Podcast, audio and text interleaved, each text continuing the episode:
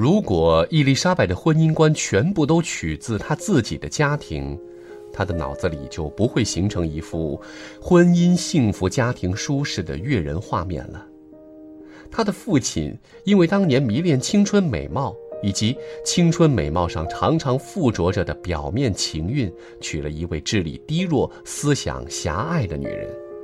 在结婚不久，他对她的满腔真挚的爱便完结了。夫妻之间的互敬互爱和推心置腹永远的消失了，他对家庭幸福的期盼全都不复存在。可是，班纳特先生不是那种遭受到由自己的鲁莽而造成的失望便去淫逸享乐来聊以自慰的人。他喜欢乡村，喜欢书籍，并从这些嗜好中间获得了他主要的乐趣。对他的妻子，他现在要说感激的话。只是因为他的无知和愚昧，有时可用来供他做取笑、开心之用。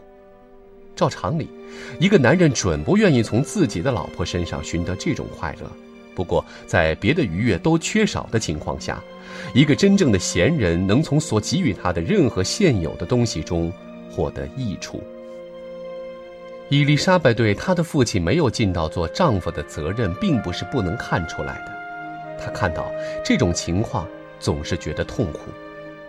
只是因为尊重他的能力，感激他对自己的疼爱，他才极力去忘掉那些不顺眼的地方，极力驱除掉那些不愉快的思想。